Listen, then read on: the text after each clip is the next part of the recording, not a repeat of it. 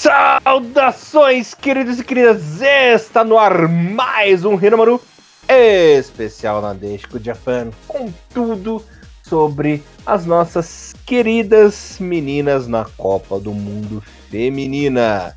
Como sempre, vocês na companhia de Elias Fallers na apresentação, comentários de duas lendas mitosas, maravilhosas, lindosas, Mr. Thiago Henrique Cruz é Mr. Thiago Bom Tempo. Mr. Bom Tempo, tudo bem com você, meu queridinho? Tudo bem, olá a todos que estão ouvindo o Rinomaru. Pois é, né? Agora com um pouco mais de cabeça fria, né? Depois daquela aquela tristeza que foi a eliminação das Nadeshko nas quartas de final, agora acho que dá para comentar com um pouco mais de, de calma, né? Uhum. Maravilha, Mr. Thiago Cruz, tudo bem com você, meu queridinho? Salve, salve Elias, bom dia, boa tarde a todos os nossos queridos ouvintes, boa noite, Thiago Bom Tempo, mais uma vez aqui com a gente. E olha, o que o Bom Tempo falou é muito verdade, viu, cara? A gente tinha muito. É muito normal, às vezes, o Rino Mauro, a gente tentar fazer os programas logo na sequência. Lembra que na Copa do Mundo o masculino uhum. foi assim, né? E às vezes esses podcasts na sequência, eles são meio que mais torcedor de qualquer outra coisa, né? Então, uhum. às vezes, passar uns dias faz bem, viu? Eu, sinceramente, eu fiquei pensando durante todo o jogo feminino, que tava até cotado pra gente gravar no mesmo dia, acabou dando certo vários problemas. Eu tive uma semana complicadíssima da passada para esse, tanto que a gente não teve um Renomaru sobre a vitória do Japão nas oitavas. Vamos fazer apenas agora sobre os dois jogos, sobre os dois jogos. Mas é, a grande verdade é que agora a gente consegue talvez falar um pouco melhor sobre isso, né? Porque o que a gente viu é, dentro desse jogo entre Japão e, Suécia, que deu a eliminação da, da, da, da Disco Japan, foi realmente um, um, um drama, como né, o Bom Tempo escreveu na, na, no seu blog, e foi muito triste por vários aspectos, né? Então, com certeza, é, a gente vai poder destrinchar um pouquinho melhor né, o que foi esses dois jogos e talvez fazer um acatado né, no geral dessa Copa do Mundo, né, o que a gente achou, como que foi, né, o que a gente pode esperar, né, para um futuro, que eu acho que é o mais importante agora, né, e, e, e eu já vejo algumas pessoas comentando sobre, e agora, né, qual que é o futuro dessa, dessa seleção da Japena? Será que foi realmente tão ruim? Será que tem muita coisa boa para a gente poder estar tá, tá, lembrando, ainda utilizando nos próximos jogos? Então, realmente, sobre esse ciclo que se, finaliza e o novo que se inicia, eu acho que são os pontos mais legais do Rinomaru dessa semana. Maravilha, Mr. Thiago Cruz. Pois é, galerinha, não deu, né? Após uma vitória épica diante da Noruega, mais um país escandinavo eliminou o Japão, né? Vitória de 2 a 1 da Suécia sofrida. Foi no drama, aconteceu de tudo na partida, né? Bom tempo, mas infelizmente não deu. E, pelo jeito, a nossa previsão deu certo, né? A gente fala, infelizmente deu certo, né? Havíamos comentado que as Andesco iam chegar até as quartas de final, né? Tinham poder para isso. Se passasse disso, já era uma glória master, né? Mas, infelizmente, pararam nas suecas. Pois é, né? Antes do campeonato, né, a gente fez a prévia aqui, a gente imaginava o Japão chegando até as quartas de final e achava que seria bem difícil avançar. Então, por que que ficou essa frustração tão grande, né? Foi justamente porque ela, por causa do futebol que elas jogaram. Jogaram um futebol muito bonito. Muita gente falando que o time que jogou melhor na primeira fase, e até concordo com isso, não cheguei a assistir tantos jogos assim para poder afirmar isso, mas pelo que eu vi, realmente era assim das principais seleções que estava jogando melhor mesmo, até porque várias é, favoritas e candidatas ao título decepcionaram né, nessa Copa, né? Mas assim, ficou uma marca assim dessa seleção. O, o, futebol que, que o Japão jogou nessa Copa que foi muito acima do que a gente esperava, né? A gente imaginava o time chegando às quartas de final, mas passando como segundo lugar no grupo, né? Contra a Zâmbia a gente conseguiu o resultado esperado, ganhou até foi melhor que o esperado, ganhou de goleada. Contra a Costa Rica também ganhou sem, sem muita dificuldade. Contra a Espanha foi aquele jogo totalmente inesperado, né? A gente não imaginava que ia ser uma, uma vitória de goleada contra uma candidata ao título, um time que teoricamente no papel né, mais forte que o Japão, mas vale fazer a ressalva né, que era um jogo que não era um jogo assim para valer, porque as duas seleções já estavam classificadas, mas mesmo assim, né, a Espanha jogou com, com todas as titulares, nem poupou jogadoras. Depois, né, contra a Noruega também, que era uma seleção já com, com tradição, né, que a gente estava até um pouco preocupado antes desse jogo também, mas que no fim das contas é, É, o Japão ganhou até sem tanta dificuldade, né? Se impondo, jogando muito bem. Até porque a Noruega também não fez assim uma primeira, uma primeira fase tão boa, né? Tava, tava jogando abaixo do esperado, né? É um time que coletivamente não estava tão bem. Então, nas quartas de final aí já não tinha mais jeito, né? Ou era Estados Unidos ou era Suécia. É, aliás, eu até gostaria que, que eu tava torcendo para o Japão jogar contra os Estados Unidos e não contra a Suécia. Apesar dos Estados Unidos ter vindo como a principal favorita, né, principal candidata ao título, número um do ranking mundial, é uma seleção que não jogou tão bem na primeira fase, né? Então eu achava que pelo que os Estados Unidos estava jogando, acho que o Japão teria mais chance de ganhar, ganhar delas nessa, nessa fase do que na Suécia. Até porque a Suécia também é uma. É, vale lembrar né, que a Suécia é a terceira, terceiro lugar no ranking mundial, fez a segunda melhor campanha da Copa até a, é, até, até a fase de quartas de final. Né? É, o Japão teve a melhor campanha, né?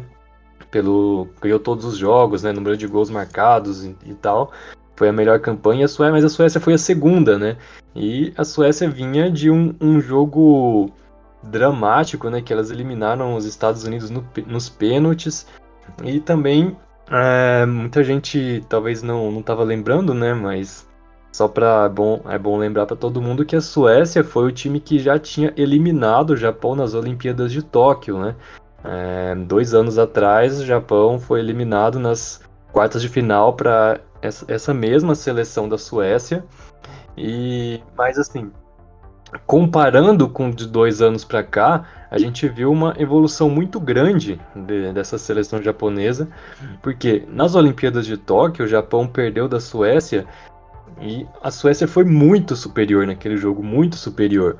Agora em, em dois anos a diferença já diminuiu, diminuiu demais. Foi um jogo assim, claro que a Suécia foi é, não, acho que nem, nem cabe muito discutir né, quem foi melhor, quem mereceu mais. Acho que claramente a Suécia mostrou que é mais time ainda nesse, nesse jogo, né?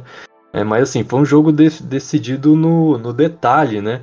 É, o Japão teve, teve um pênalti que desperdiçou, teve uma, uma falta cobrada lá no finalzinho que a bola bateu no travessão, depois bateu nas costas da goleira, bateu na trave, rolou em cima da linha, não entrou. Aquele lance você não, não acredita, né?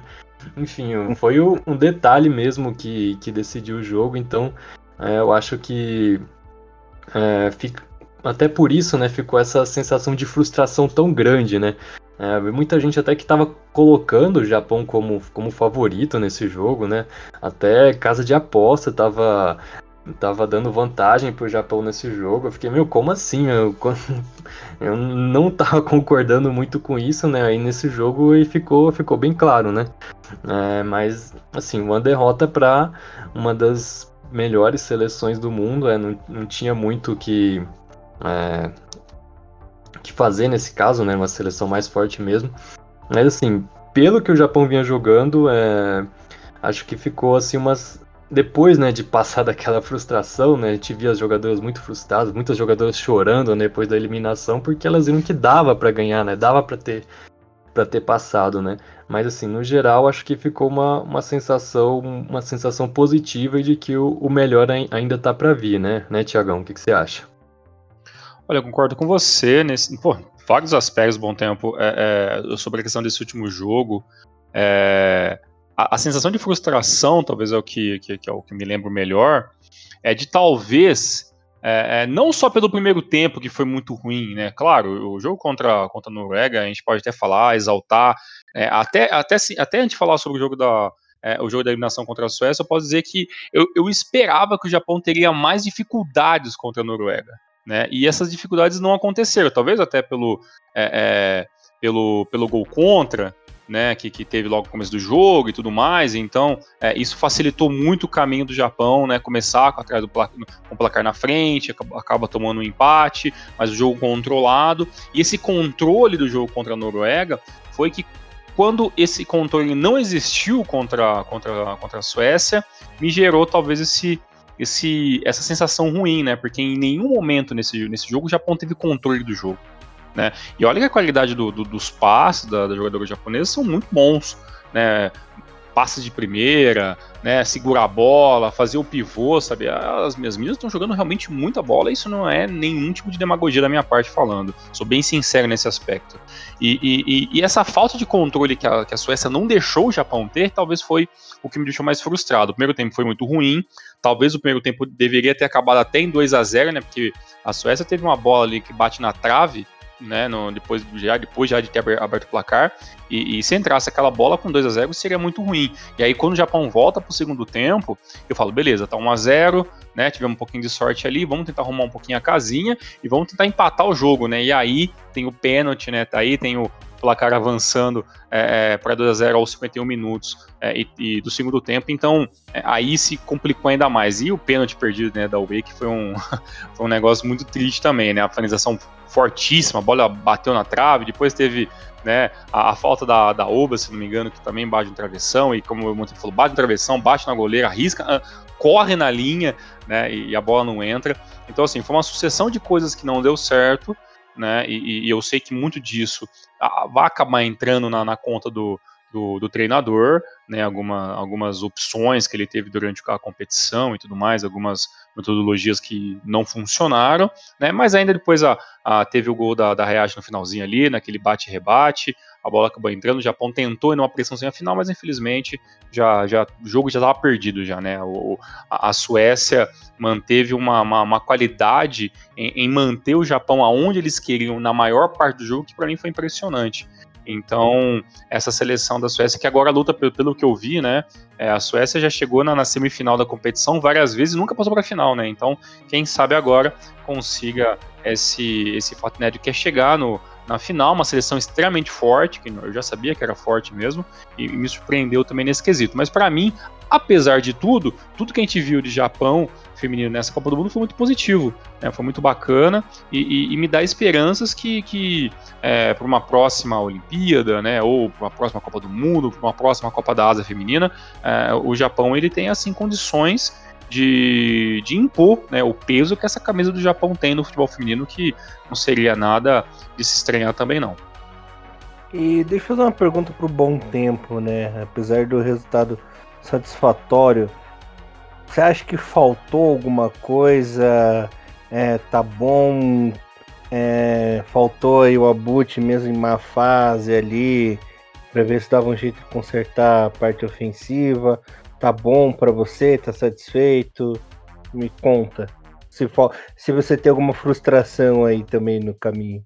Olha, contra a convocação, não tenho nenhuma crítica a fazer. É, no início eu fiquei bem surpreso mesmo com a ausência da Iwabuchi, mas vendo as, a forma como o time jogou, né, a forma como o ataque, os jogadores de ataque se comportaram durante a Copa do Mundo, então é, dou, dou esse, esse voto de confiança pro Ikeda, acho que ele fez as escolhas certas.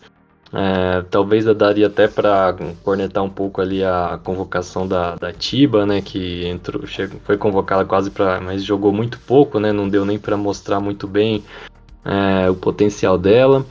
É, quanto a, ao jogo em si, né, eu vi algumas críticas até meio pesadas né, ao Ikeda, e umas críticas assim que eu acho que é mais assim de pessoas que conhecem muito superficialmente o, o time ou que só viu o Japão jogar nessa Copa. Por exemplo, eu vi muita gente falando: ah, por que, que o Japão não jogou é, desde o início igual jogou nos minutos finais? Como se. Como se fosse fácil, né? É como se desse fazer isso. Então, né? Então, o que acontece quando você enfrenta um time mais forte é que normalmente você não consegue jogar o seu futebol, né? Então, a Suécia entrou pressionando muito o Japão. A gente viu que os japoneses mal conseguiam ficar com a bola, mal conseguiam levar a bola para o campo de ataque de tanta pressão que esse time da, da Suécia estava fazendo. E por fazer tanta pressão assim no primeiro tempo, é, elas cansaram no final, né? Então, os 20 minutos finais lá, as suecas estavam. dava para ver que elas estavam bem cansadas. E foi só aí que o Japão conseguiu jogar. Conseguiu jogar por quê? Porque elas cansaram. E elas poderiam ter resolvido, né? Como o Thiagão falou, podiam ter resolvido esse jogo no primeiro tempo. Sorte que a, a, Yamashita, a Yamashita fez, fez duas, duas grandes defesas, né? Que impediram a, a Suécia já de decidir esse jogo é, rapidamente, né, manteve o Japão vivo no jogo pelo menos. e desde o início, né, a gente já tava, a gente já sabia que o ponto forte desse time sueco por mais que eles não sejam assim um time muito técnico, não, é um futebol bem diferente né, do estilo japonês, mas é, eles são fortes no, no jogo físico e na, nas bolas paradas. A gente sabia que tinha que tomar cuidado para não fazer muita falta, para não dar escanteio para elas. Mas assim, não teve o que fazer porque os dois gols vieram de bola parada, né? O primeiro de uma cobrança de falta, depois bola espirrada, marcaram no rebote, depois o segundo em, saiu de um escanteio, né? Bola desviada para trás e infelicidade de ter batido na, na mão lá da, da, da Fukanagano. Aliás, eu até é, vi muita, muitos comentários de que não deveria ter sido marcado o pênalti, né? Porque a bola foi desviada e bateu na mão. Então, pela, pela regra, aparentemente foi um erro né, da, da arbitragem e talvez até por isso que eles marcaram aquele pênalti para o Japão depois na, na sequência né, do jogo. Eu vi também muito, muita gente achando que, até torcedor do Japão mesmo, achando que não foi pênalti o, lance lá da, da Wake, né? Eu até vendo o replay algumas vezes lá, deu a impressão mesmo que ela mais caiu do que foi derrubada naquele lance. Então teria sido talvez né, mais para compensar, mas enfim. É, não, não deu certo, né?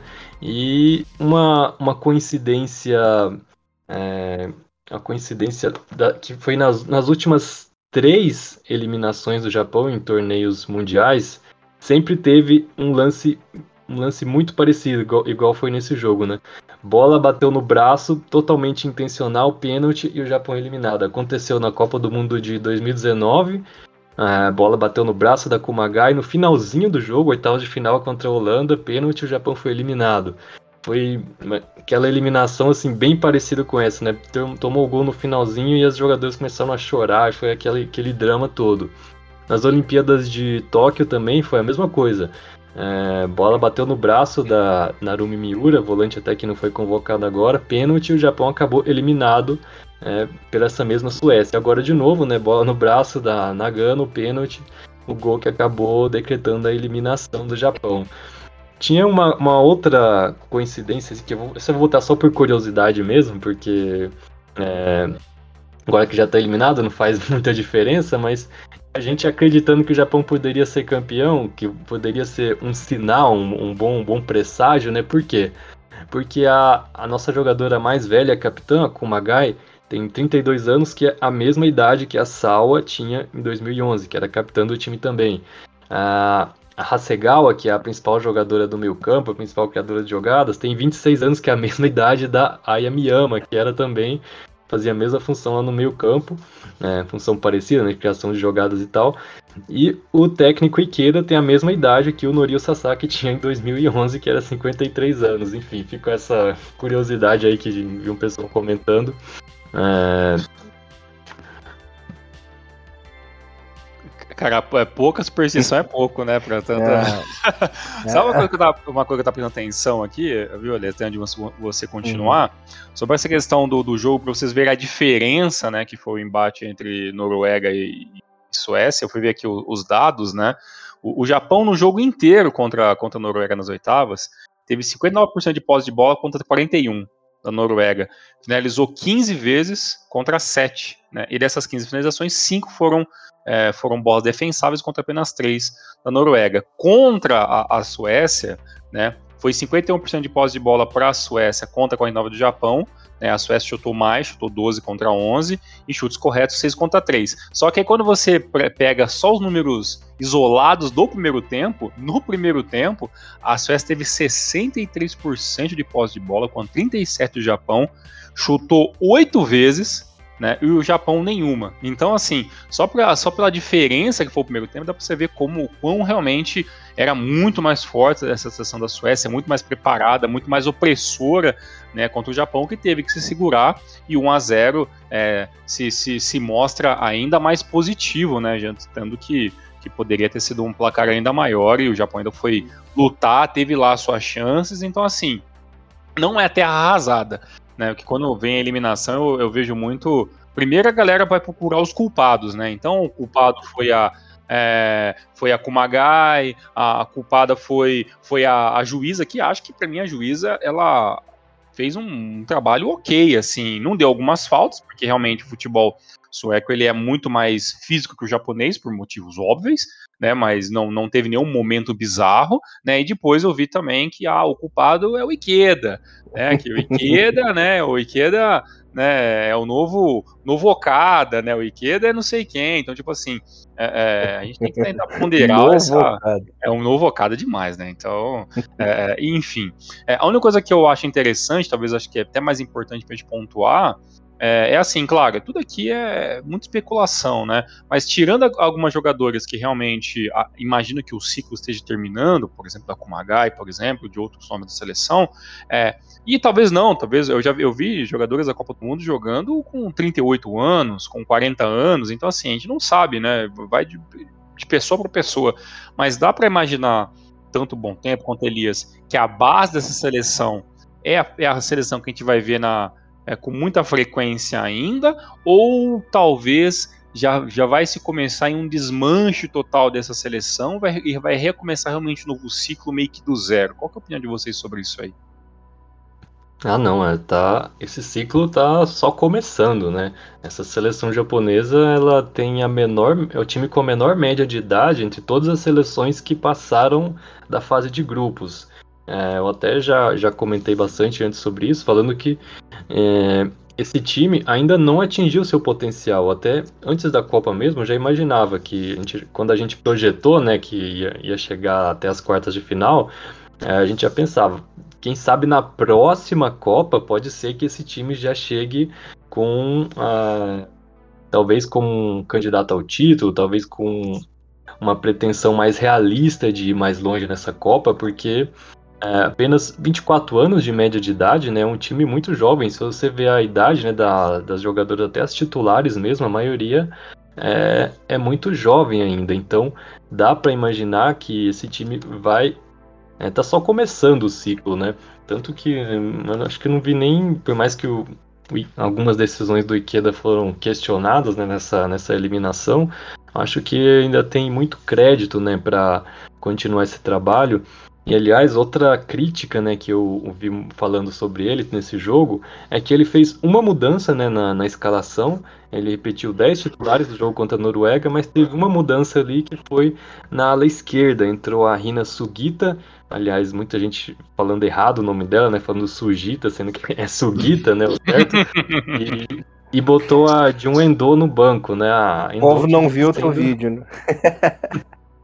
a Endo que vinha sendo a, uma das melhores jogadoras né, do, do Japão na, na primeira fase, e muita gente ficou, ficou perguntando, ué, por que, que tirou a Endo nesse jogo, né?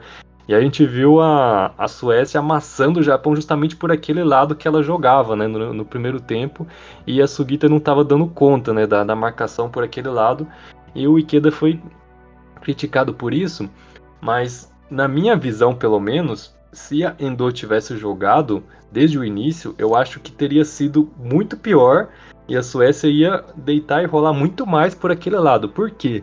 Porque a, a Endo, ela não é uma ela não é uma lateral de origem, né? Ela é uma, uma ponta, praticamente uma, uma atacante. Ela tem característica de atacar, de drible, de partir para cima, de é, é, aquela jogadora que tem o, o, individual né, como característica e ela não é muito boa na marcação. Então, se você pega uma jogadora assim e coloca para jogar como ala, é, a chance de dar ruim é muito grande. Eu até lembrei de quando o Moriaço colocou o Japão para jogar com três zagueiros na Copa do Mundo e botou o Mitoma lá para jogar na ala esquerda e muitas vezes fechava na defesa de 5, o Mitoma ficava como lateral esquerdo, né? Eu ficava imaginando, meu, se a Alemanha ou a Espanha resolver atacar por aquele lado, a gente tá ferrado, né? Mas por sorte, acho que eles nem conheciam direito, né? E não, não, não forçaram muito para cima para cima do Mitoma e acabou que ele não teve problema na marcação, mas a gente viu a Suécia atacando quase que sempre pelo mesmo lado, sempre pelo lado direito, né, deles e pelo lado esquerdo da defesa do Japão.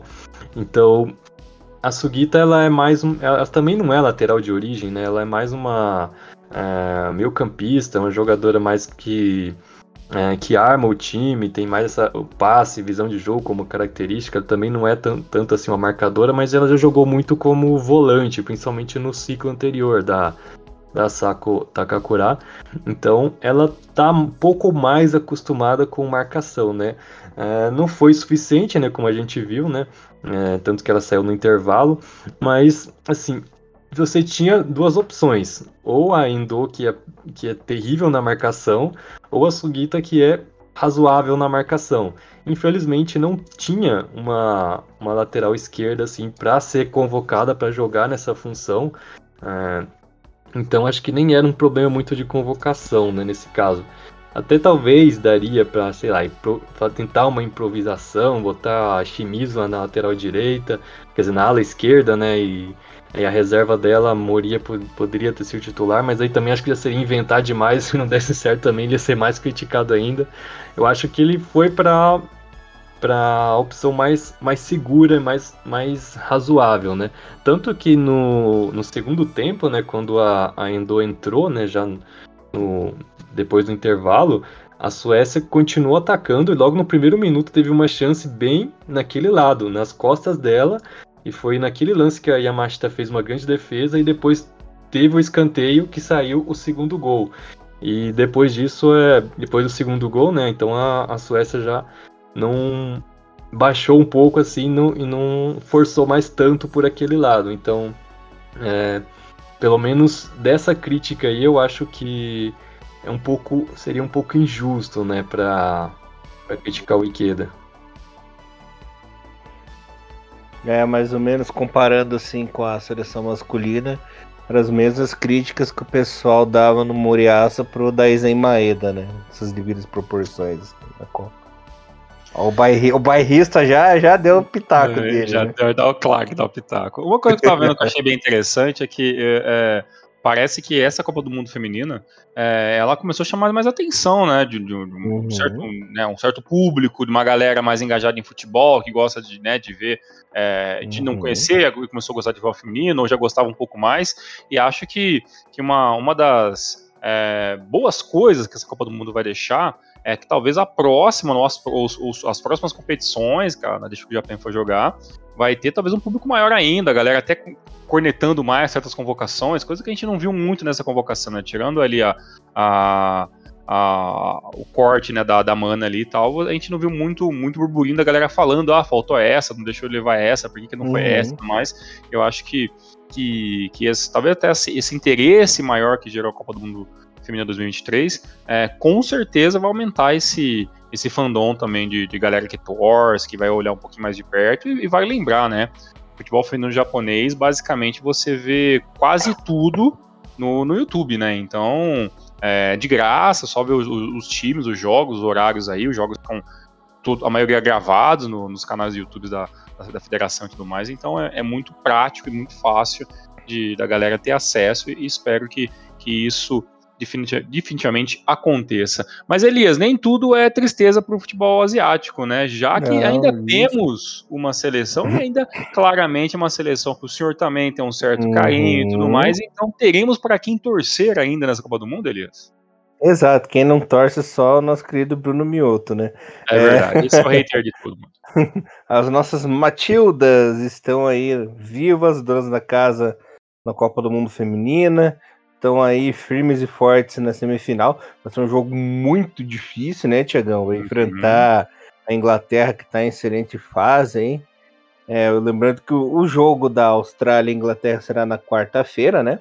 Exato. E o jogo, lembrando que estamos gravando aí na segunda-feira, e o jogo da Espanha e Suécia já é na terça, né? Quando esse programa entrar no ar aí, nós já teremos pelo menos um dos resultados, já teremos uma finalista. Uh, o pessoal lá na Austrália tá bem feliz, tá empolgado, porque pelo menos já garantiu uma vaguinha entre as quatro melhores seleções do campeonato, né, Tiagão? É, no mínimo já termina em quarto lugar, já é uma campanha ótima aí para as Matildas que, é, fora o Japão, também estão crescendo e muito, né? Aí no futebol feminino, criando forças.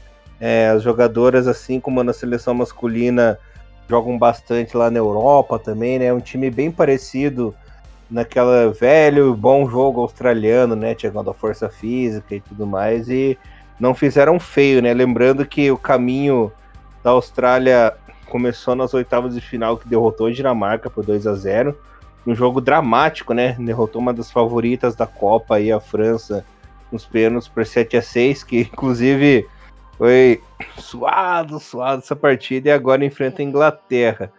É, deixa eu abrir aqui o último tópico do programa para a gente encerrar, que é aquele famoso palpitômetro, né? Nosso chutômetro aí para ver quem avança.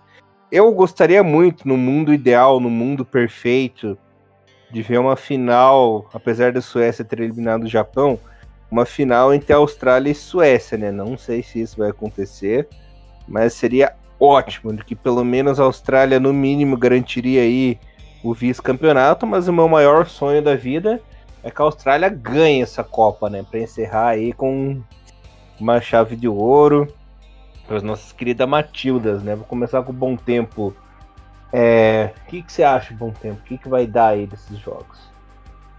Bem, né? Desde o início eu já estava imaginando uma final entre Inglaterra e Suécia. É, mas é claro, né? A torcida tá pela Austrália, né? Seria sensacional se a Austrália ganhasse. E se a Espanha conseguisse chegar na final ou ganhasse, ia ser uma ironia muito grande, né? Pelo menos o Japão ia falar, carimbamos essa, essa taça aí com 4 a 0 é, tem essa aí. Ó, eu já vou dar meus palpites aqui. É, por um momento, eu até ia falar assim, pô, eu acho que no mundo ideal, né, com realmente a Austrália e Suécia seria uma final muito bacana de ver. É, eu até acho que a Suécia é o time mais letal na cara do gol. Né? Tudo bem que na, na, nas oitavas de final a, a Espanha foi lá e atropelou a Suíça também, né? 5x1 e tudo mais. Mas é, ainda eu, eu pelo menos pelos jogos que eu, eu consegui assistir bastante jogos da Copa do Mundo Feminina, assisti jogos tanto de Suécia quanto de Espanha, Austrália, é, Inglaterra e tudo mais. Então, eu ainda acho que a Suécia tem um pouquinho, um pouquinho mais de vantagem para chegar nessa final, mas se der uma Espanha também não vou achar nada ruim, são duas, são duas seleções que, que merecem estar tá nessa posição. E do outro lado, é, aí vai ser muito irônico, né, Elias? Porque a, a, a Inglaterra já tem um histórico de ser uma seleção que acaba é, não, exatamente, eu não, não ia usar esse termo que você usa, mas assim, ah, a, a, a, Inglaterra tem esse termo de ser essa seleção, sabe, que, nossa, quando acha que vai chegar, nunca chega, né? Então é o famoso quase. Então, com certeza vou estar é, é, na, na, torcida aí pela seleção da Austrália, é um jogo que mais fácil a gente poder estar assistindo, já é de manhã cedo, lembrando que os jogos acabaram de madrugada, teoricamente, né? Vai ter aí o, o jogo 5 da manhã, que é basicamente quase de manhã cedo já, né, né entre Espanha e Suécia, e na quarta-feira, dia 16, Austrália e Inglaterra se enfrentam às 7 da manhã. E a grande final é no dia 20, domingo, dia 20 de agosto, 7 da manhã, e a disputa pelo terceiro lugar é um dia antes das 19, às 5 horas da manhã. Então, assim, para mim, Suécia e Austrália. A Austrália nos pênaltis ganha esse campeonato. A gente sabe que vai ser difícil, mas quem sabe dá certo também. É, você falou das peidadas da, da Inglaterra. A Inglaterra conseguiu diminuir um pouco aí a, a sua peidada nos últimos anos, que foi campeã europeia, né? E foi campeã da, da Supercopa, né? Contra os Estados Unidos lá e tudo mais. Então, tudo bem que foi ele nos trancos e barrancos. Aliás, não foi os Estados Unidos, foi contra o Brasil, né? Se eu não me Aquele engano. confronto. É, né? Que foi não, pros pênaltis. Contra o Brasil. Contra o Brasil, é isso aí. Teve aquela disputa de pênalti que, que a Inglaterra tá ganhando. Quase peidou pro Brasil, que o Brasil empatou no finalzinho, né? Foi contra o Brasil. Aí acabou vencendo nos pênaltis, né? Já tem dois títulos aí recentes. Mas espero que peide novamente. é, e quem sabe as coisas dêem certo da nossa é. parte, né, a nossa cobertura sobre o futebol feminino se encerra aqui. A gente gostou bastante de fazer essa primeira cobertura sobre, sobre a Copa do Mundo Feminina. Com certeza voltaremos no futuro próximo. E a gente já deixa claro, né, o nosso muito obrigado a todo mundo que participou, todo mundo que mandou mensagem, que diretamente ou indiretamente participou do Rio Maru durante essa cobertura. E a gente uhum. espera, sinceramente, que na próxima, que a gente tenha meninas falando sobre futebol feminino. Então a gente sabe bastante, bastante né, que acompanha o Rio Maru. Então que vocês aí procurem a gente nas redes sociais, Twitter, Facebook, e-mail e tudo mais, pra gente poder conversar. Seria uhum. muito legal aqui ter uma, uma menina para falar sobre o futebol feminino, porque a gente, né, a gente gosta, o Bom Tempo é o especialista, mas eu e Elias tem que ficar só dando pitacos sem fundamento em alguns momentos. Mas gente gostaria, assim, de, claro, dar muito espaço para quem gostaria também de falar sobre o futebol feminino, para ser até um espaço contínuo no Rio Maru, né, Elias? Por que não, né? uhum, né? Aí, claro. Deixa o Japeno várias vezes durante o ano, então já fica aberto aí o nosso convite e também te agradece também a Rádio Mirai, que fez uma cobertura de todos os jogos da seleção feminina, né? Então a galera aí, o C. Rodrigo, o Plínio e todo mundo que são responsáveis pelo trabalho da Rádio Mirai fez também, e também ao bom tempo, claro, fez lá seus textos, que todo mundo pôde aprender um pouco mais no globesport.com.br futebol no Japão, e assim a gente encerra, mas a gente volta com logo logo tem amistosa de seleção feminina, a gente vai estar sempre colocando é, um pouquinho de futebol feminino na nossa programação normal, e a gente volta nas próximas semanas, que agora a gente volta a J-League, o nosso trabalho normal, que também tem coisa pra caramba pra gente conversar. Elias, bom tempo, muito obrigado, nos vemos numa próxima. Eu fazendo aqui umas considerações finais, né? Acho que vale, não pode deixar de mencionar também a, a Miyazawa, né? Que pelo menos até o momento da gravação desse programa ainda é artilheira da Copa. Verdade, com... verdade. É, quem sabe, né? Vai que ela termina aí com, com, esse, com esse título individual, pelo menos. É, e a Miyazawa que ela nunca foi assim uma protagonista né, na, na seleção japonesa, isso que é, foi mais incrível, né? Nunca foi um jogador de marcar muitos gols, mas fez assim a Copa da vida dela e o, torneio da vida dela e talvez quem sabe até ela não, não ganhe uma chance de jogar no exterior, né? Que ela joga até num time é, mediano né, na, na liga japonesa, que é o Mainave Sendai Ladies, né, o antigo Vegalta Sendai, agora é Mainave. É, eu vi até alguns boatos né, de que ela poderia né, se transferir para a Europa agora e seria ótimo né, para a carreira dela, uma jogadora jovem ainda. É, e também tem, não posso deixar de falar também da Yui Hasegawa, né, a nossa craque japonesa. É, fez uma boa Copa também, né? É, infelizmente não conseguiu ser aquela jogadora que decide né, no, no momento mais, mais, difícil, né? Não, não, eu acho que ela não tá assim naquele nível de competir para ser a melhor jogadora do mundo, mas ela é uma, uma ótima jogadora. É, gosto muito do, do, futebol dela e acho que ainda tem muito a oferecer para a seleção. É, vale lembrar também que o Japão terminou em quinto lugar na, na Copa, né? Uma, não só chegou nas quartas de final, como foi a melhor seleção né, das, das quartas de final. E falando um pouco do futuro também, né? É, vale, vou destacar aqui algumas jogadoras que para ficar de olho, né, na, de agora em diante, que acho que vai vão se tornar assim uns pilares, né, do futebol feminino. Claro, em primeiro lugar, né, a, a Oba Fudino, né, já com, apenas com 19 anos e já titular, né, e uma dos, dos destaques desse time do, do Japão.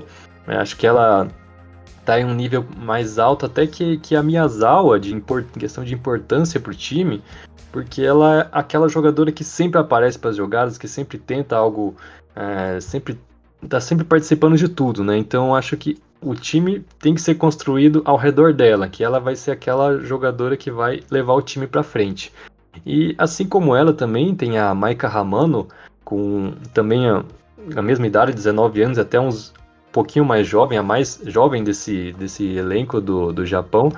E é a, a Hamano ela é uma jogadora que eu vejo até com mais potencial do que a Fudino, inclusive ela é, foi a grande destaque né, da, da seleção sub-20, que foi vice-campeã mundial ano passado. É, infelizmente, né, ela quase não jogou nessa Copa, né? Ela sofreu uma lesão no ombro, né? Quase alguns, na véspera da estreia, acabou não jogando na primeira fase. Depois da primeira fase, ela voltou a participar dos treinos.